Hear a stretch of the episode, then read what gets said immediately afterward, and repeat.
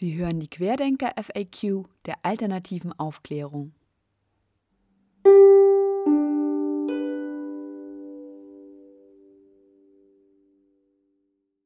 Folge 7 Verschwörungserzählungen oder die Antwort auf alle Fragen. Wohl einer der berühmtesten Texte der antiken Philosophie ist Platons Höhlengleichnis. Platon beschreibt die Welt darin mit folgendem Bild.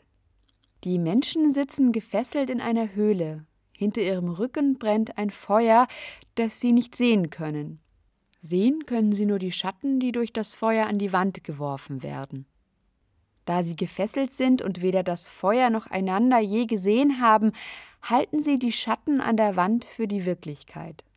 Allein der Philosoph schafft es, sich zu befreien, zu erkennen, dass die Schatten nicht die Realität sind, die Höhle zu verlassen und schließlich in das Licht der gleißend hellen Sonne zu blicken. Als er seinen Mitmenschen in der Höhle aber von seiner Erkenntnis berichtet, erklären diese ihn für verrückt und lachen ihn aus. In der ersten Folge dieses Podcasts habe ich bereits erwähnt, dass Esoterik in der Religionsforschung häufig als eine neoplatonische Tradition verstanden wird, also als eine Denktradition, die aus der Interpretation von Platons Texten entstanden ist. In Verbindung mit der spirituellen Evolution kann das Höhlengleichnis so gelesen werden.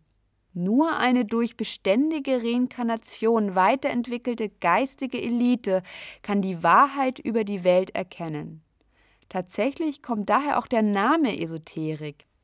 Bereits bei Platon sprach man von einer esoterischen Lehre, die im Gegensatz zur exoterischen Lehre, die jeder verstehen konnte, nur für einige Auserwählte verständlich war. Im 19. Jahrhundert wurde Esoterik dann als eine Lehre bezeichnet, die nur von den spirituell am weitest entwickelten Menschen begriffen werden konnte. Damit verbindet die Esoterik zwei widersprüchliche Vorstellungen. Einerseits, dass jeder Mensch durch sein Ich, seine Seele, seinen inneren göttlichen Funken die Möglichkeit zur Erleuchtung hat und andererseits, dass nur ein kleiner, also esoterischer Kreis von Auserwählten die Fähigkeit hat, die Wahrheit zu verstehen. Innerhalb esoterischer Gesellschaften hat dies immer wieder zu Streit und Schismen geführt, etwa wenn Schüler eines Gurus plötzlich ihre eigene Erleuchtung zu predigen begannen. Im esoterischen System kann alles von jedem behauptet und alles von jedem abgelehnt werden, immer mit dem Hinweis, der andere habe eben eine unterentwickelte Seele. Die Esoterik befindet sich damit auch in der paradoxen Situation, einerseits alle Menschen überzeugen und andererseits den Status einer kleinen Gruppe von Eingeweihten nicht aufgeben zu wollen. Immer will man Mainstream sein, immer kämpft man gegen den Mainstream. Helena Blawatzkis theosophischer Bestseller Die Geheimlehre von 1880 war dann ja auch ein Geheimnis, das in zahlreichen Bücherschränken zu finden war. Auch Verschwörungstheorien, mittlerweile spricht man eher von Verschwörungserzählungen, denn um Theorien im eigentlichen Sinne handelt es sich dabei ja nicht, verstehen sich selbst als eine solche Geheimlehre. Dabei gilt, je absurder eine Verschwörungstheorie ist, je lauter der Mainstream also lacht, umso mehr fühlen sich diejenigen, die da erzählen, als Teil einer geistig überlegenen Elite. Psychologen sehen darin einen für Verschwörungserzählungen typischen Mechanismus der Selbstaufwertung. Wenn die Vorstellung, dass der Geist stärker ist als der Körper, der kleinste gemeinsame Nenner der in diesem Podcast behandelten Gruppen ist, dann sind Verschwörungserzählungen ihre Potenz. In den Verschwörungserzählungen finden sich alle Bilder, Gegner und Vorstellungen dieser Gruppen. Esoterische Literatur verwenden sie wie einen Steinbruch. Die einzelnen Teile setzen sie zur individuellen großen Weltverschwörung neu zusammen. Inhaltlich geht es bei vielen Verschwörungserzählungen weiterhin um eine Angst vor dem Materialismus, vor der grausamen Medizin, vor allem der Pharmaindustrie, vor Tierquälerei, vor dem Imperialismus. Auf der Suche nach einem Schuldigen wird wie schon in den 20er und 30er Jahren auf eine Elite gezeigt, die für alle Schäden der Moderne verantwortlich gemacht wird. Der vegane Koch Attila Hildmann verbindet Nazi-Ideologie, Schauergeschichten über das Impfen und Tierversuche mit der Vermarktung eines veganen Lifestyles und Kritik an einer geheimen Elite. Beständig warnt er vor der neuen Weltordnung. Dabei setzt er seine Alltagssorgen mit dem Leid, das der Imperialismus angerichtet hat, gleich. So stellt er etwa das Tragen einer Mund-Nasen-Bedeckung auf eine Stufe mit der Sklaverei, die Corona-Maßnahmen auf eine Stufe mit Völkermord. Der Popsänger Xavier Naidoo dagegen berichtet im Internet unter Tränen von Folterkellern, in denen Kindern das Blut abgezapft werde, das eine böse Elite dann angeblich dazu verwende, um sich zu berauschen und ewige Jugend zu erlangen. Seine Schilderungen ähneln denen der Ärztin und Esoterikerin Anna Burness Kingsford aus den 70er Jahren des 19. Jahrhunderts von den Tierversuchen an der Medizinischen Fakultät von Paris. Aber bei Naidu ist nicht nur der gefühlskalte Arzt der Feind, sondern hinter all dem steckt eine böse Superelite, die ihre materialistischen Freuden über alles stellt und für den Kick oder für Schönheit über Leichen, ja sogar Kinderleichen geht. Naidu steht auch der sogenannten Reichsbürgerbewegung nahe, deren Anhänger sich ebenfalls immer wieder den Querdenker-Demos anschließen. Diese vertreten häufig Theorien des Nazi-Esoterikers Jan-Udo Holey. Holey bezieht sich dabei vor allem auf Texte der Theosophischen Gesellschaft. Er glaubt an die spirituelle und technische Überlegenheit der Nazis und der arischen Rasse, die mitsamt ihrer Reichsflugscheibe in einem unterirdischen Höhlensystem auf das Voranschreiten der spirituellen Evolution warten. Adolf Hitler und der Graf von Saint-Germain sitzen laut Holy gemeinsam in Tibet in einer Höhle und meditieren. Und auch das Feindbild der US-amerikanischen QAnon-Bewegung, die ausgerechnet in Donald Trump ihren Retter sieht, ist eine radikal materialistische Elite, die ihre Stellung allein dazu nutzt, jede ihrer perversen Gelüste nachzukommen, egal ob es sich dabei um Drogen, Sex mit Kindern oder sadistische Abenteuer handelt.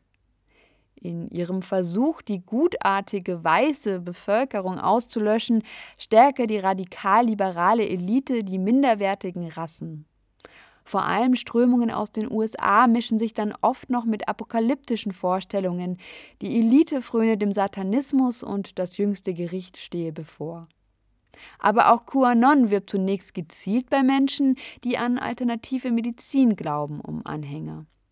Nun passt das vielleicht alles nicht mehr richtig zusammen, aber das ist eben das Besondere an Verschwörungserzählungen. Das muss es auch nicht.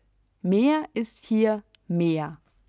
Alles, was der Vernunft widerspricht, wird als Beleg für die Überlegenheit derjenigen angesehen, die sich in diesem absurden Labyrinth aus Widersprüchen irgendwie zurechtzufinden scheinen. Die Aufklärung war von Beginn an ein zweischneidiges Schwert. Immanuel Kant rief den Menschen dazu auf, sich von seiner selbstverschuldeten Unmündigkeit zu befreien. Das Versprechen lautete, dass der freie Mensch sein geistiges Potenzial erkennen und Krankheit, Hunger und Leid besiegen werde.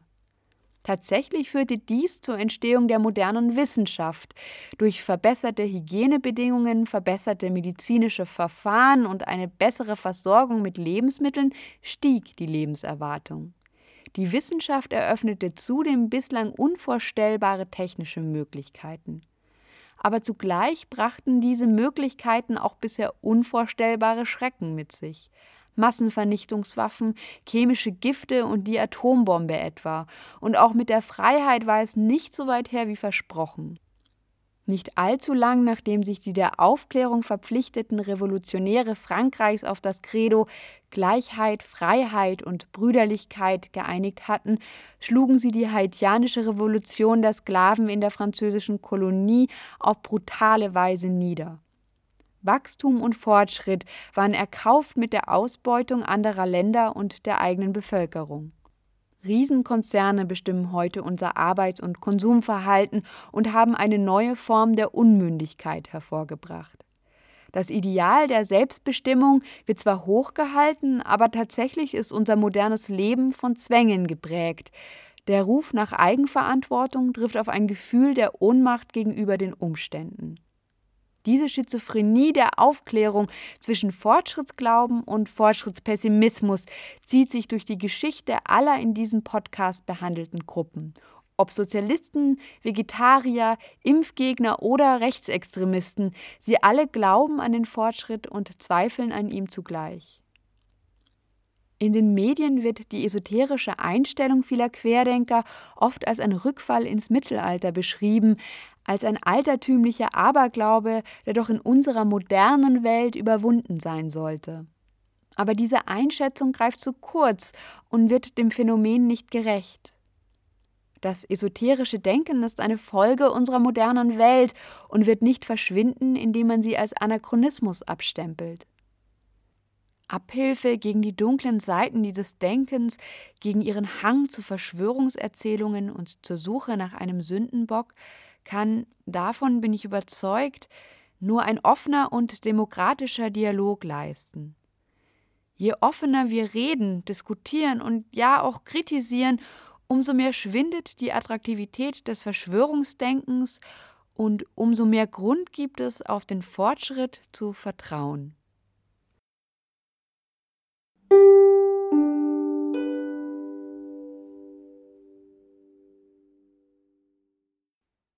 Diesen Podcast gibt es auch zum Nachlesen auf www.alternative-aufklärung.org.